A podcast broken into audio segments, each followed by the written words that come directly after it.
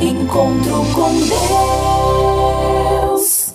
Houve o momento aí do fechamento, do lockdown, outros momentos de isolamento mais leve, o uso das máscaras, o distanciamento e até o preconceito com alguém que começa a tossir ou espirrar pertinho de nós. Acabamos sendo impactados pelo medo, pelo medo de ser atingido pelo vírus, pelo medo de morrer. Por outro lado, também fomos impactados pela negação da existência do vírus, pela eficácia da vacina, pela propaganda de medicamentos não eficazes segundo a medicina. E tudo isso foi deixando a gente é, muito é, espantado, nervosos, ansiosos e provocando uma confusão mental sem saber em quem acreditar. Resumindo, perdas, ansiedades, tristezas, desconfianças, mortes, sentimentos de perdas. Então, muitos sentimentos é, começaram a fazer parte do nosso universo, da nossa existência. Então, para nos ajudar a entender como ressignificar esses impactos, nós já estamos aqui na linha conosco, a nossa entrevistada de hoje, a doutora Priscila Calaça, ela é doutora em biociência e psicanalista. Doutora Priscila, bom dia. Bom dia, Padre Damião. Bom dia a todos e todas, ouvintes. Muito agradecida eu estou por esse convite para estar aqui hoje dialogando sobre um tema bastante necessário a todos nós e inteiramente me disponho para que a gente possa tecer e refletir é, o fio da saúde mental.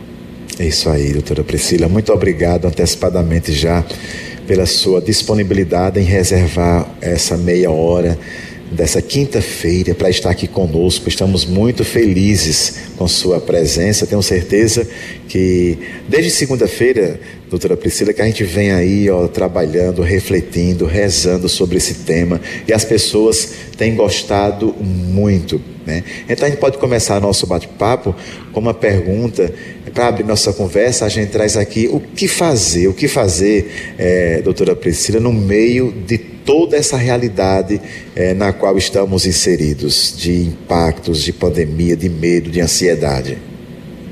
Pois é, padre. Em meio a tudo isso, existe a experiência que é individual, sujeito, mas também vai ter uma experiência que é coletiva e todas as circunstâncias né, que são produzidas pela pandemia.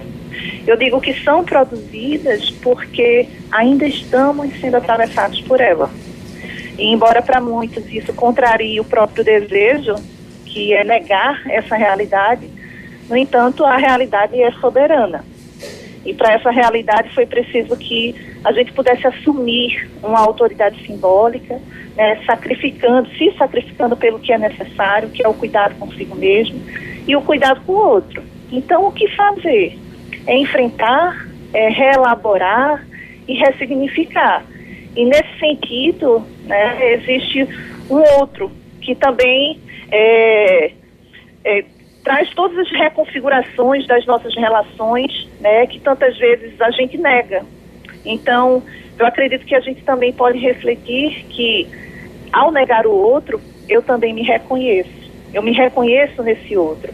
Uhum. E esse é um dos pontos chaves do processo da pandemia, que é o se reconhecer, né, que é tão importante para que a gente possa ressignificar e enfrentar né, em meio a esse processo pandêmico. Isso. A gente tem ouvido muito essa palavra ressignificação. Talvez algum ouvinte nosso é, precisasse de uma melhor explicação sobre esse termo que acabou tão próximo a nós com tudo isso que nós estamos enfrentando. Então, ressignificar vem é, é um, um, prefixo que já vem de uma palavra significar. Como é que podemos entender essa palavra dentro de, de, de, de atitudes bem concretas do dia a dia é, em, em, em, em confronto aí com a realidade que estamos vivendo, doutora Priscila? Eu costumo dizer que ressignificar, ao pé da letra, é dar um novo significado. Isso. É, é a gente trazer uma nova, é um novo significante, um novo símbolo para a vida da gente. é, a forma, muitas vezes, que a gente encara determinadas situações faz com que, ou exige da gente, um novo olhar, um novo comportamento, uma nova dinâmica. Então, ressignificar é dar um novo sentido, ou ressentir de um modo diferente tudo aquilo que eu passo, tudo aquilo que me atravessa. Então, é esse novo sentido da vida. Muito bem, muito bom essa, essa sua explicação, porque a, a, a, pergunta seguinte vai sempre, as perguntas que seguem vão, vão nos ajudar a entender melhor, né, usando essa terminologia. Eu quero só fazer aqui um parêntese, nós estamos transmitindo aqui pelo canal do YouTube e hoje nós não estamos é, pelo nosso é, canal lá, o oficial, eu abri aqui de modo que os ouvintes, os internautas, não estão conseguindo escutar doutora Priscila. Eu lamento muito. Então eu peço a você que está aqui no meu YouTube que você possa ligar também o seu radinho. Você ligando o seu rádio, é, você vai acompanhar. E eu não, não queria que você perdesse, porque está sendo um bom e vai ser muito melhor ainda. Então vai lá. Padre, não tem um rádio em casa. Você vai na, no aplicativo da Rádio Olinda, baixa lá e acompanha essa entrevista. Não queria que você perdesse. Eu abri aqui o meu canal por conta, para a gente não ficar sem dar essa assistência a você. Estamos com muitas pessoas, quase 300 famílias é, acompanhando. Continue conosco aqui, eu vou estar orando por você, rezando por você, tá? Então, só para fazer essa explicaçãozinha para vocês que acompanham através do nosso canal do YouTube. Então, a gente está conversando, doutora Priscila, ela está trazendo aí essas, esses contributos para nós sobre esse momento presente. Doutora Priscila, é possível ressignificar, por exemplo, o sentimento da perda de alguém e que caminho seguir, que caminho tomar? É, quando é, a gente se faz essa pergunta, a gente vai falar do luto. É, e esse luto ele tem dimensões diversas. Na perda de alguém, eu vou passar pela negação, eu vou me revoltar, eu me deprimo, até que eu vou aceitar e me consolar, e aí eu saio da dor para tornar possível a saudade.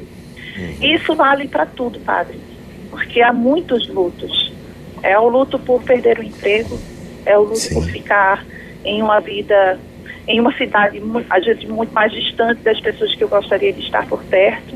É o luto de não poder ir para a escola, e aí a gente fala de adolescentes e crianças que também Sim. vivenciaram e vivenciam esse luto que muitas vezes a, a casa deveria ser um lugar seguro e, no entanto, é um lugar em que torna essa criança, esse adolescente vulnerável é, e faz com que a escola se torne esse lugar seguro. Há um luto individual, há um luto coletivo. O individual porque os sentimentos eles são alternantes em mim, então eu sinto. Coletivo também porque eu preciso e sinto a necessidade de compartilhar com o outro e dividir essa dor. Então, quando a gente fala desse momento, a gente vai falar também de um ritual no tempo necessário, que é o tempo de cada um. É que quando eu falo de ritual também, eu vou falar, por exemplo, de um velório que não aconteceu. Sim. Quantas famílias que perderam o, o, algum parente, alguma pessoa próxima, alguém querido, que não puderam partilhar o seu luto nesse ritual? Então, muitos não elaboraram luto. É, o que significa que o que não foi elaborado pode voltar em outros contextos com reatividades, às vezes com violência, com depressão, ansiedade, às vezes se esquivando do outro. É, e que caminho tomar? É entender também, padre, que o conflito ele pode ser um indutor de transformação. Então é muito importante a gente refletir sobre esse ponto. Uhum. Ah, que bom. Que bom que você trouxe aí de forma mais ampliada essa experiência padre. do luto. Você me escuta, Priscila? Escuto, falhou um pouquinho agora só, padre. Se o senhor puder Pronto. repetir, por favor. Então, é, a gente estava, eu estava, na verdade, lhe agradecendo quando nós perdemos o, o contato, agradecendo porque você ampliou eu perguntava sobre essa ressignificação é, da perda de alguém e você trouxe, você alargou essa, essa compreensão do luto para a perda de um trabalho, de, de um relacionamento, enfim, das privações que pelo, pelo isolamento tivemos que, que enfrentar. E de fato, é, eu recebi aqui a gente enquanto igreja, a gente recebe essas demandas muito grandes, pessoas que é, realmente foram, foram aí envolvidos nesses lutos, de não poder velar os seus entes queridos, de não poder vir para a igreja, trazer as crianças para a catequese, enfim, realmente esse leque é muito mais abrangente do que simplesmente, que não é simplesmente perder alguém, estar enlutado pela perca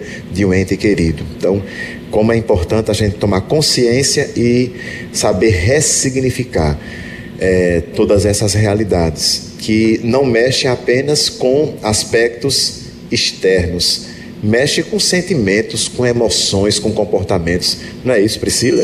Isso, com certeza, padre. É como eu havia comentado, não sei se, se chegou a, a, a, a, essa informação, né, de que é, que é possível né, a gente entender esse conflito todo que a gente está passando como esse indutor, de fato, esse motivador de transformação, é, que a gente possa, de fato, dar significados e novos significados também é, ao caminhar da nossa vida, às nossas relações. Uhum. E diante, Priscila, do sentimento, das incertezas, inseguranças e até as instabilidades, podemos nos agarrar em algo ou em alguém para não nos sentirmos tão sozinhos? É, Padre, uma excelente pergunta, é, porque ela vai permitir que a gente reflita por diversos panoramas né, sobre o estar sozinho mas respondendo ao pé da letra que a questão se coloca, eu digo que é muito importante que a gente se conecte com o propósito. É, esse propósito ele pode ser a fé, Sim. pode ser a esperança, os desejos, os sonhos, né? E como seres sociáveis que nós somos, o quão é importante a gente estar com o outro Aí eu volto um pouco para o início da entrevista sobre esse estar com o outro, que pode ser também encontrar-se mais comigo mesmo. É, e nesse campo da intimidade, no retorno a si, da solitude, que é a capacidade de estar consigo mesmo, possibilitando aí a capacidade de estar com o outro. Só que esse estar sozinho, né, o voltar-se para si, é, também faz com que a gente encontre algo que não gosta, é, um abismo que pode ser insuportável, inclusive para estabelecer relações com esse outro. E aí, no campo da saúde mental, eu preciso de uma dupla certeza. É, aqui eu existo e aqui o outro existe. Então, é o exercício pleno de quem somos, né, com todos os propósitos e entre eles a fé nesse caminhar. Uhum. Realmente, esse, esse momento ele nos possibilitou e até mesmo de forma forçada esse retorno a nós mesmos, como a gente vivia tão para fora, né? Então as relações, ah, os contatos e essa essa situação atual nos, nos, nos convocou nós não fomos convidados, não, fomos convocados, até mesmo obrigados a olhar. E como isso causou sofrimento, porque como é difícil, é mais difícil viver para fora do que viver para dentro. Né? Então, as, as neuroses, as dificuldades, as, as doenças emocionais, elas surgiram mais fortemente, porque nesse enfrentamento a gente vai. É, percebendo essas dificuldades. Então, diante disso, é, doutora Priscila, qual um conselho que você daria, né, enquanto é, profissional da área, para aquelas pessoas, para nós, meu Deus, a gente é, que trabalha muito, que vive é, quase é, as 24 horas para o outro, né? É para o filho, é para o esposo, é para a empresa, é para o grupo de amigos qual um conselho que você daria para essa pessoa que precisou voltar para si próprio e, e, se desmantelou, se desarrumou neste retorno porque não tinha referenciais, não tinha aquela experiência de vida? É, padre, é bem, bem, bem gostosa, né? Essa, essa conversa, muito gostoso esse diálogo. E é algo que eu sempre é, encontro e converso na, na clínica, né? Esse autoencontro, esse mergulhar em si, e que tem causado tantas angústias. É, porque normalmente eu costumo dizer, isso vai muito da via do, de Lacan, né, Jacques Lacan, grande psicanalista, que ele vai falar desse outro, né, esse outro das nossas convivências e que obrigou, né, que a gente pudesse conviver. Quantas pessoas estavam no ritmo de trabalho, trabalho, trabalho, trabalho, quase não paravam em casa Sim. e a pandemia disse, opa, para, né, para, convive.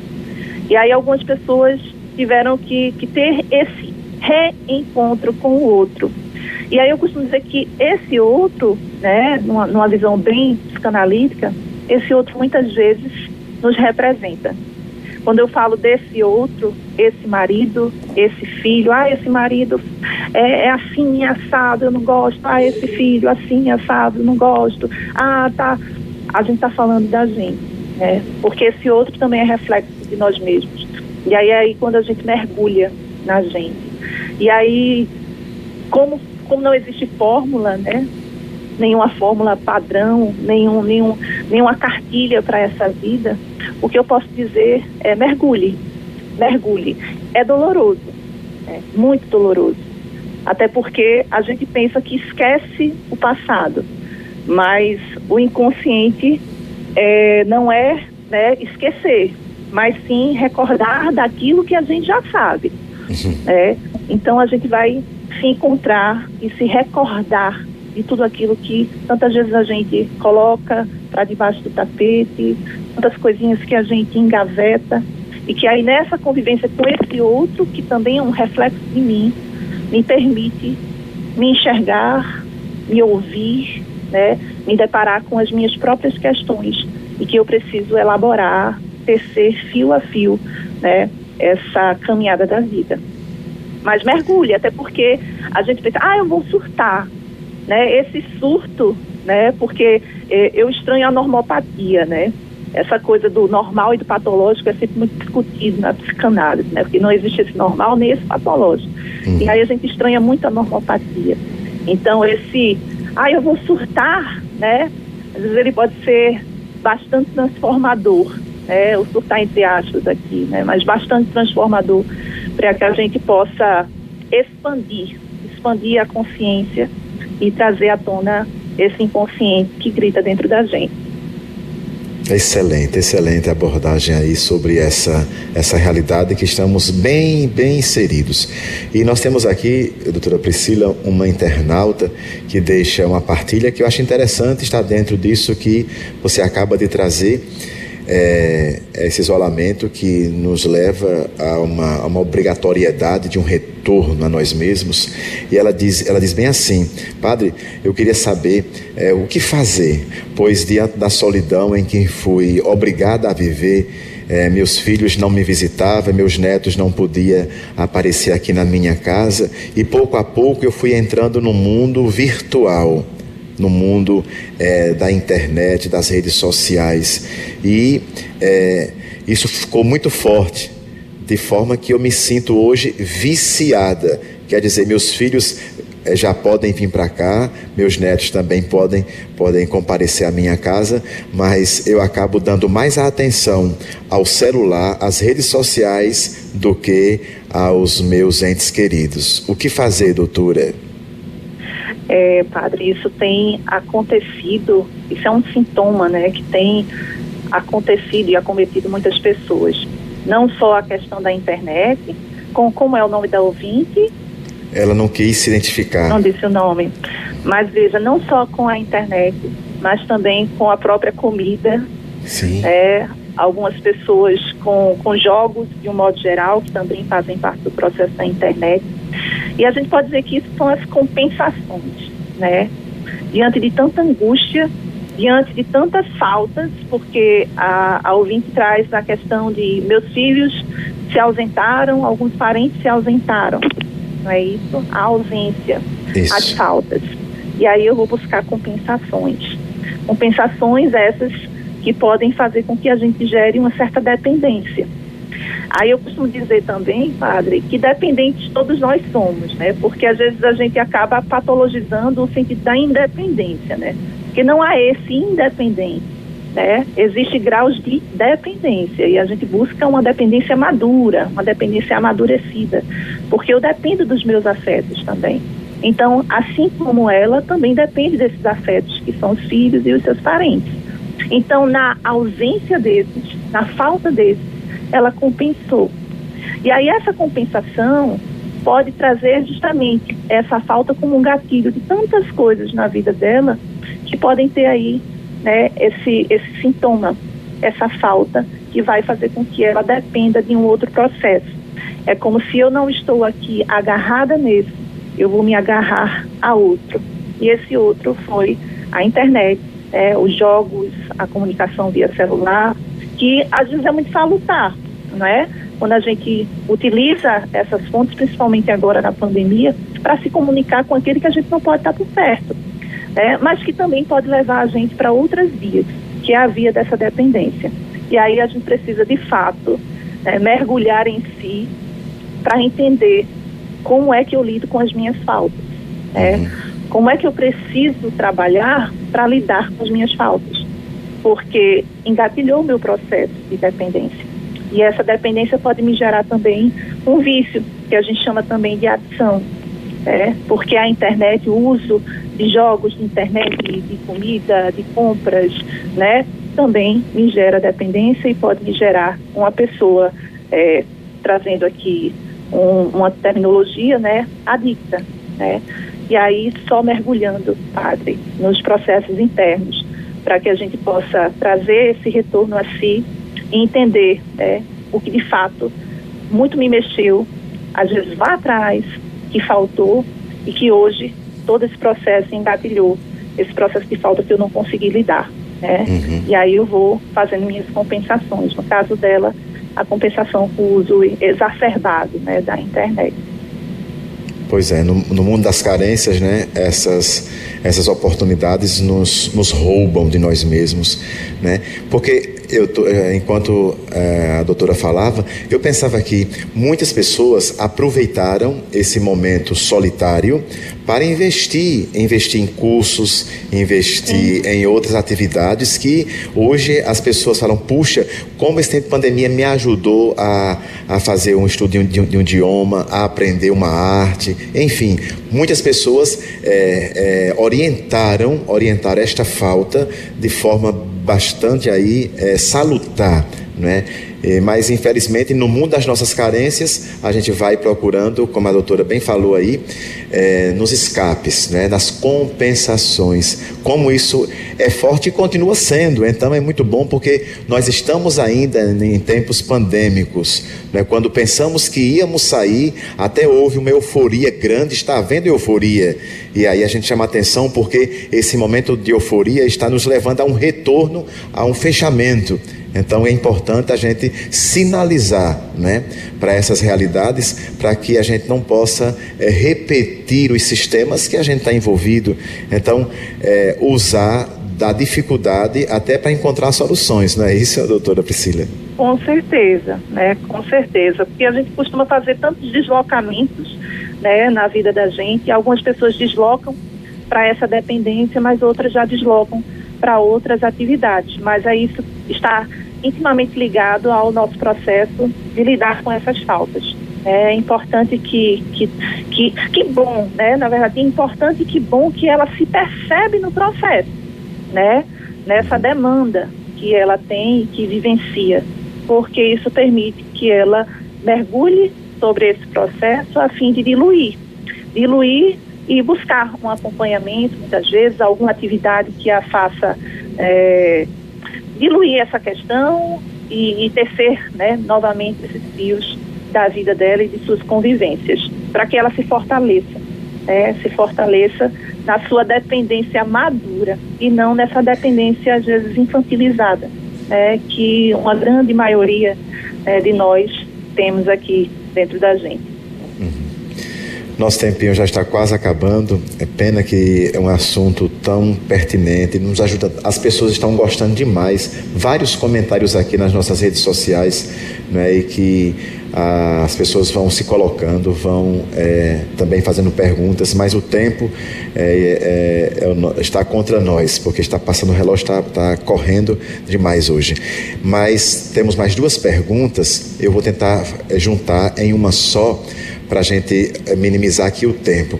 É, como dar um novo significado, um novo sentido à própria vida frente a tantas, a tantas transformações? E o que fazer, é a segunda pergunta, o que fazer, doutora Priscila, para manter a mente sã? Então, duas perguntas em uma só, como dar esse novo significado, aí vem a palavra ressignificar, a isso tudo que está acontecendo, essas transformações, e como manter a nossa mente sã?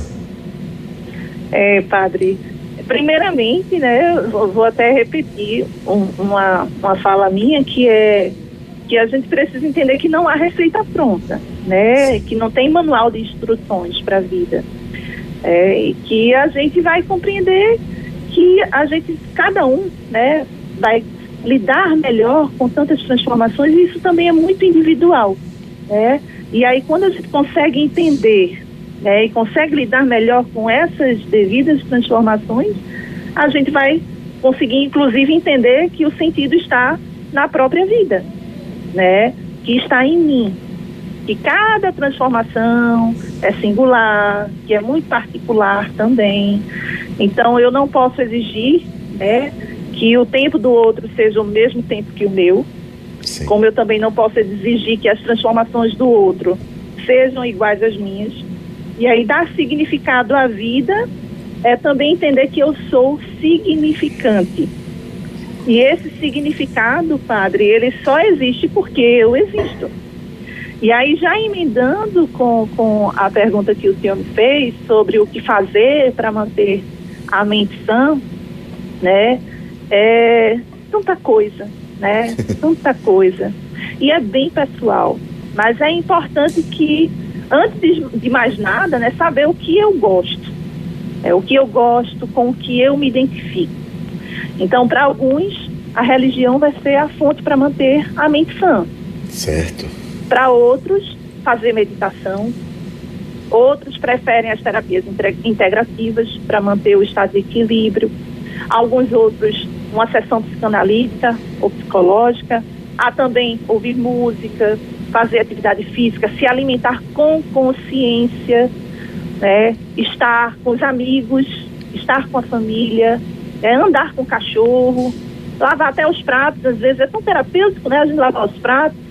É, eu gosto muito daquela, vai lavar uma roupa, né? Acho que é gostoso mesmo, né? Verdade. Distrai, né? Faz a gente estar tá ali mexendo manualmente, mas também refletindo sobre a própria vida. Escrever também pode ser algo muito bom. Assistir um bom filme. A missa do Padre Damião, não é mesmo, Padre? Oh, isso, Entre tantas coisas, né, que podem fazer com que a gente mantenha essa mente sã. O que, o que também ajuda a gente a manter essa mente sã é não fugir. Não fugir. E aí eu volto lá no iníciozinho que eu disse sobre o encarar, né? E a gente vai encarar essa vida e, e encarar a nós mesmos, ressignificando, dando esse novo sentido para a própria vida e nessas relações com o outro. Né? Teria mais coisas para falar, né? Porque todos esses conflitos, né, padre, que a gente vive, o Freud já trazia, né, no seu famoso livro Mal-Estar na Civilização, né, que ele vai dizer que um dos grandes conflitos da sociedade é justamente não lidar com a realidade, né, de querer acreditar que a felicidade ela é contínua, que o prazer deve ser uma sensação constante. Né? E aí, quando eu enfrento a realidade, né, se eu enfrento, inclusive, essa realidade, eu também me permito enxergar, me permito falar, né, me permito ser diante das minhas fragilidades e aí me tornar possível. Né? Uhum. Olha aí que bonito. Estou me apaixonando pela psicanálise. é, traz elementos que nos ajudam. Enquanto Priscila falava, eu lembrava também de alimentar sentimentos é, energias boas. Eu via no tempo de pandemia mais assim, mais mais pesada, as pessoas se alimentavam muito das tragédias, daqueles números de, de sepulturas abertas, o número de contaminados, pessoas que não, não, não conversavam outro assunto senão esses, e isso vai entristecendo a alma. Então, eu acho que uma outra dica também, né, doutora Priscila, é alimentar conversas boas, sentimentos bons, energias boas. Com certeza, com certeza.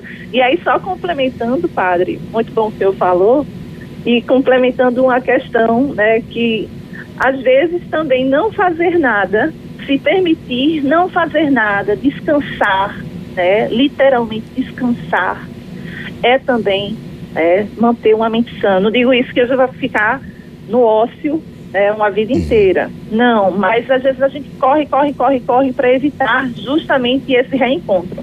Né?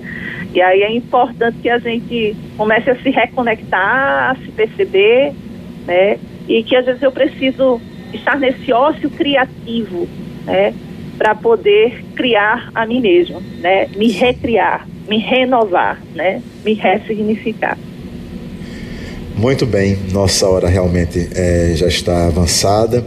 Eu quero aqui agradecer. Não é possível, querido ouvinte, que você, uma semana inteira, a gente ouvindo esses conselhos, todas as profissionais que passaram por aqui é, têm um, um, algo em comum, que é esse cuidado com a gente mesmo, cuidado com o outro, a partir dessas ati atividades práticas, enfim. Então vamos, é, vamos ouvir. Isso são vozes que se levantam para nos ajudar.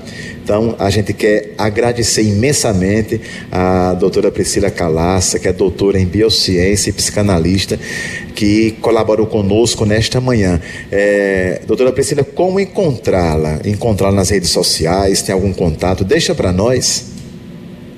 Tá certo, padre. Eu, olha, eu que agradeço imensamente o convite é, de estar aqui. Para mim, essa troca é fundamental, porque eu também cresço e aprendo é, com essa nossa troca, com esse nosso diálogo. Para mim, foi uma troca riquíssima, né? E que com certeza vou ficar aqui o resto do dia repensando e reelaborando tudo que conversamos. Né? Sobre meus, os meus contatos, eu não sou, eu não sou muito, muito, muito assim conectada com a rede social, né? Mas assim, eu tenho sim a, a eu tenho, eu criei recentemente um canal no, no Instagram que se chama Esse Outro. Esse é, mas também tem a minha rede pessoal, que é Priscila Underline Calaça. É, e caso alguém queira entrar em contato comigo também pelo WhatsApp, é 81996645516. Me coloco à disposição é, para que a gente possa aí conversar, dialogar e encontrar novos caminhos ou encontrar os velhos caminhos, né? Mas é. não os velhos caminhos das repetições, mas os velhos caminhos com os novos significados, de fato. Muito bem. Eu peço desculpas aos internautas, mas prometo é, falar aqui com a nossa produção e na censura nós vamos capturar esse nosso diálogo e nós vamos reeditar e jogar isso nas redes sociais de modo para você que foi prejudicado por não acompanhar, por estar é, desconectado com o rádio, a gente vai possibilitar esse, esse, esse conteúdo depois nas nossas redes sociais. Doutora Priscila, um forte abraço, um dia de muita paz, que Deus continue abençoando sua vida. Amém. Para todos Amém. nós, Padre. Que bom, queridos ouvintes, vamos aqui concluindo o nosso encontro com Deus, manhã de quinta-feira. Que programa abençoado doutora Priscila, uma bênção, trazendo para nós aí é, caminhos, né? apontando saídas, ressignificando tantas coisas. Então eu concluo essa hora dizendo: Pai, louvado seja o teu nome. Louvado seja o teu nome por cada pessoa que está nessa tentativa, nessa busca constante de ressignificação da existência eu peço, Pai, derrama nessa hora a tua força, a tua graça, para que esses caminhos sejam trilhados e reencontrados. Eu peço que esta água seja abençoada, esses objetos sejam abençoados e que essa bênção permaneça para todo sempre. Amém. Amém. Bebe um pouco da tua água. Muito obrigado pela audiência de vocês. Amanhã a gente continua aqui no Janeiro Branco. Você não pode perder. Mais bênçãos estão reservadas para nós. É Fabíola Lielma, beijo no coração. Muito obrigado e até amanhã. Nós agradecemos, Padre. Marcamos presença amanhã, 9 horas da manhã. Encontro com Deus. Encontro com Deus.